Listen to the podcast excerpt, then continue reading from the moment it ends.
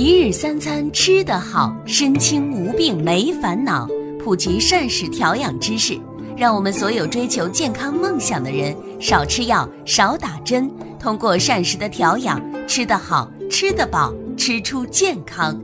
请大家记住我们共同的目标：让膳食替代你的药品，而不要让药品成为你的膳食。一日三餐吃得好，身轻无病没烦恼。西马的所有的伙伴们，大家好，我是雪峰。今天呢，我们继续在这个平台上和大家伙分享关于控糖的知识以及相关的方法。今天呢，我们想和大家伙说这么一个问题，什么呢？就是关于血糖。啊，一提到血糖，我相信所有的伙伴他肯定是比较关心的，对吧？我的血糖多高啊？怎么样啊？应该怎么去调整啊？这都是大家伙比较关心的问题。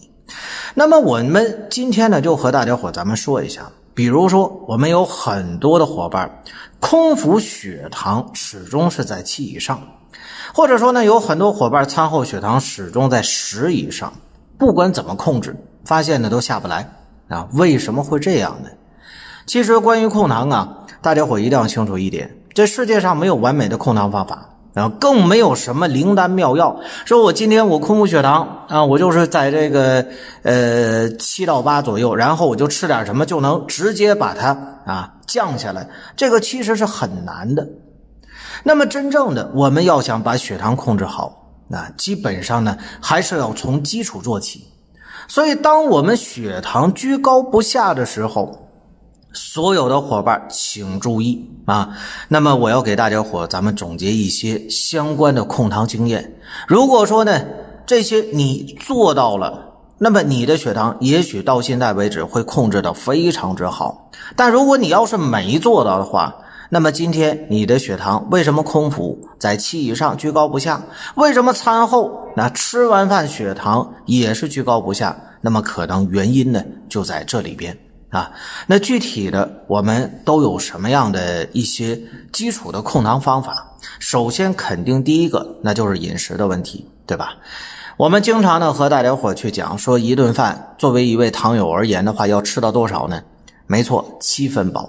啊，甚至说有些胰岛功能受损的伙伴啊，我们要吃到呢五分饱啊。当然，有些伙伴会讲了，那五分饱根本就吃不饱嘛，对吗？没错呀，啊，所以我们除了啊这个在减少主食的分量之外，那么平时也要懂得什么呢？加餐。对吧？采取三加二，甚至说三加三的一个加餐模式。至于说我们有些伙伴会问，那我加餐吃什么啊？这个是要根据具体的情况，我们做具体的分析的。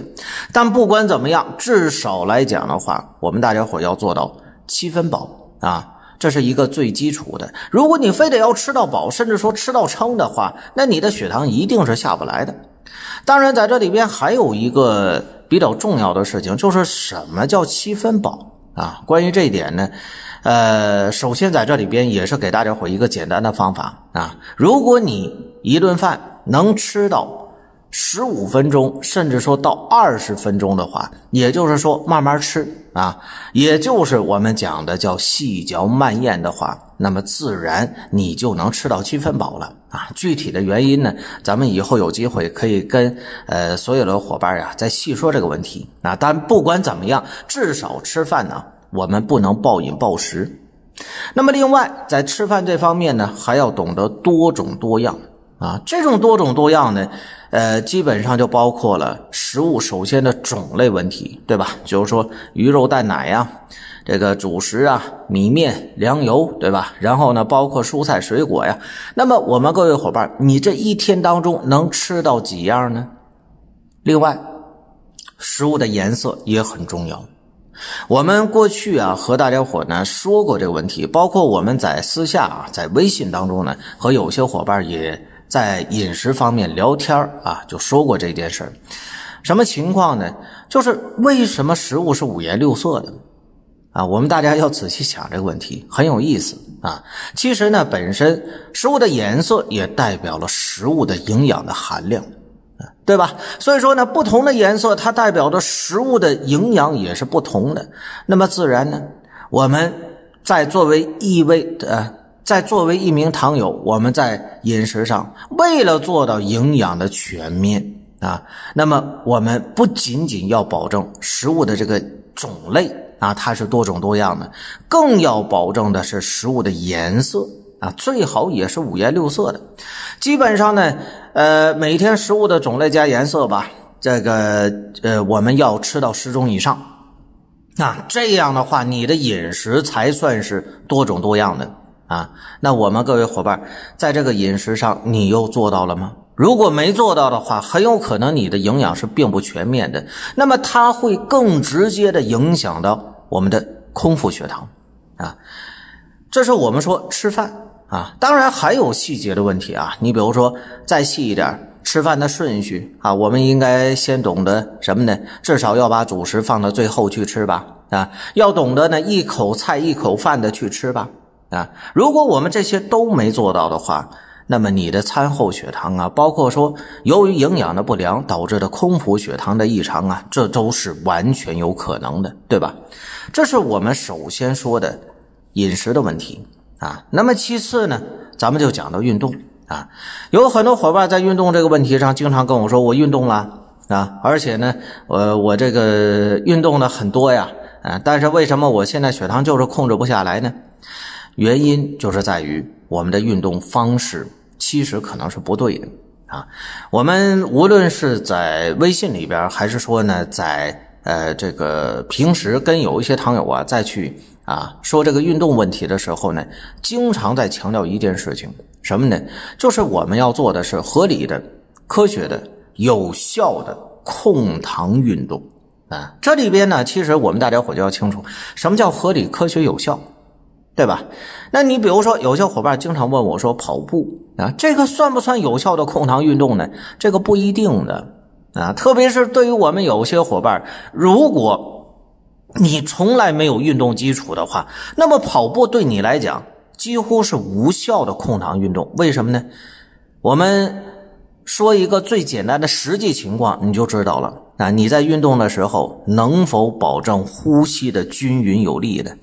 如果保证不了的话，那你做的运动就是无氧运动啊！无氧运动呢，在消耗血糖方面效率就会非常之低。所以呢，我们大家伙一定要清楚，我们糖友的运动必须要有计划。必须要结合自身的身体啊，我们呢这个做到张弛有度啊。你比如说一天啊，我们至少要保证一次的运动啊，一次运动呢至少要保证三十分钟啊。如果说你实在没有时间的话，那么一次运动至少也要保证在十分钟左右，对吧？然后呢，这一周啊，怎么这个运动的频次呢，也是要保证在五次以上，是吧？呃，那么把这些做好了，基本上啊，我们在这个运动的问题上才算是基本合格啊。当然，如果我们要是做的再好一点的话，你比如我们经常要求有一些糖友呢，每餐餐后都要有一个运动啊，这样的话才是最好的。包括说啊，怎么叫通过走步来达到有效的控糖运动的目的啊？你只有把这些都做好了，那么最终。啊，我们才能够真正的让血糖呢在餐后得以平稳啊，合理的消耗，对吧？这也是我们大家伙要注意的。那么，除了饮食和运动之外，有些伙伴可能会讲了，那我都保证了，但是我的空腹仍然下不来啊。那这个时候，大家伙要清楚，我们的情绪呢，啊，其实人呢一天的情绪是经常波动的，对吧？其实，在和大家伙分享这段这个控糖知识之前呢，我的情绪啊，还因为一位糖友的这个血糖，呃，那么也是呢一直在呃着急啊，因为他最近这个血糖太高了啊，但是不听话是吧？这个不好好控制，我也一直在着急啊。那我跟大家讲，如果我们情绪波动的话，会非常的影响血糖的高低啊。有很多伙伴爱生气啊。那么生气之后呢，血糖瞬间就会上升的。所以很多伙伴请注意，如果你的空腹啊总是居高不下的话，但是你在饮食运动上做的都很到位了，那么我们就要想，现在你的情绪是否能够保证一个良好的心态啊？是否能够学会自我减压？这个很重要的对吧？那么这就是我们说呢，在控糖这个问题上，首先我们大家伙一定要注意的一些日常的控糖细节问题啊。如果说呢，我们各位伙伴，您觉得真的是对您有所帮助的话呢，请记得一定要点击免费的订阅啊。这样的话呢，再有这个更新的时候，对吧？你就能第一时间能收听到新的了。另外呢，我们各位伙伴在控糖这方面，如果还有什么问题的话，比如说。我如何能够真正的逆转糖尿病啊？我如何能够少吃点降糖药，或者说我少打点胰岛素？那么包括我怎么样能够预防糖尿病的并发症的风险？那么这些呢，大家伙也可以加我的微信啊。我们针对你的情况，我们具体问题再具体的分析啊。好了，我们继续啊。那么关于呢？我们在平时控糖的时候，除了饮食、运动和情绪我们要保证之外，其实啊还有一些细节问题，我们大家呢也要注意好。你比如说睡觉的问题啊，睡眠呢，其实在控糖的问题上是至关重要的一个环节，而很多糖友往往会忽略它啊，比如说熬夜啊，比如说看电视、看手机睡觉。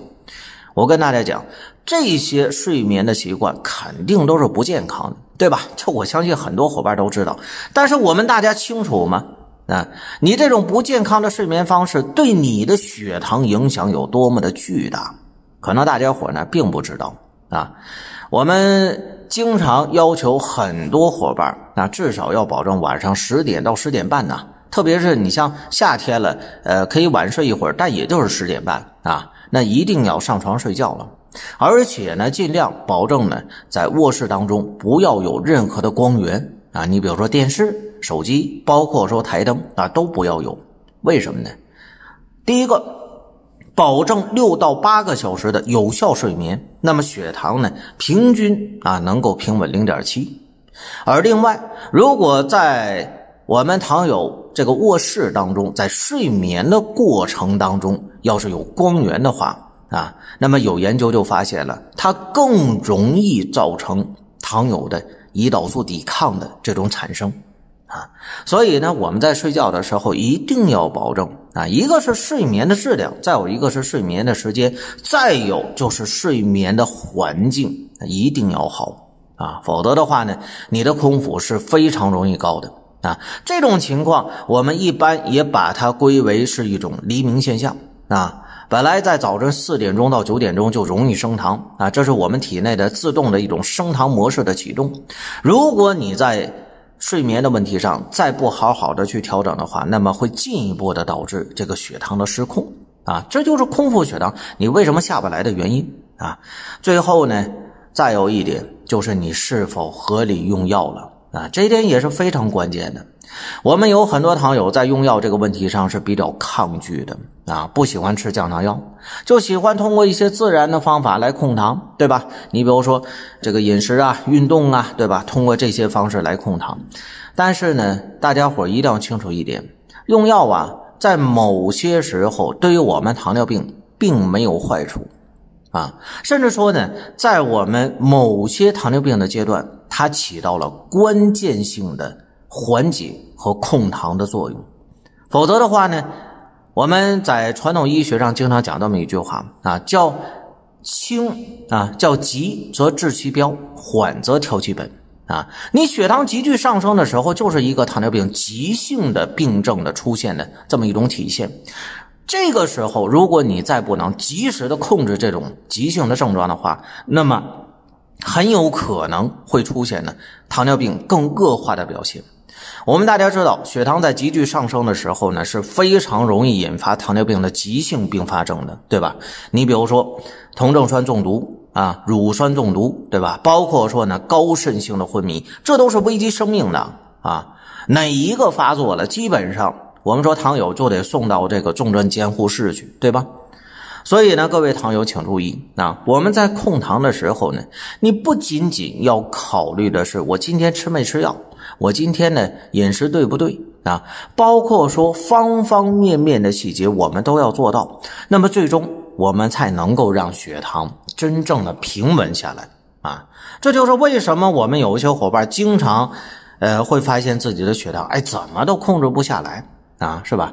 这个其中的原因呢，我希望在今天听完这期节目之后，你能够从中有所收获啊。当然，我们说在控糖这个问题上呢，除了这些基础的问题之外，其实还有很多的因素的影响。呃，你比如说吧，你像我们体内的一些慢性疾病啊，高血压呀、高血脂啊、高尿酸呐，包括说呢这种季节的交交替啊，这种温差的急剧变化等等等等，都会导致我们出现呢血糖的波动的问题。所以，我们各位伙伴啊，为什么我们经常强调说要懂得系统的控糖啊？你如何能够平稳血糖呢？如何能够真正的？减少呢，由于糖尿病出现的这个并发症的这种几率呢，啊，其实它不是简单的一两个办法就能彻底解决的，所以也是希望咱们各位伙伴能够真正的啊，在收听我们这档节目的时候呢，能够在每一期的控糖知识、经验和方法当中，真的能够有所收获，好吧？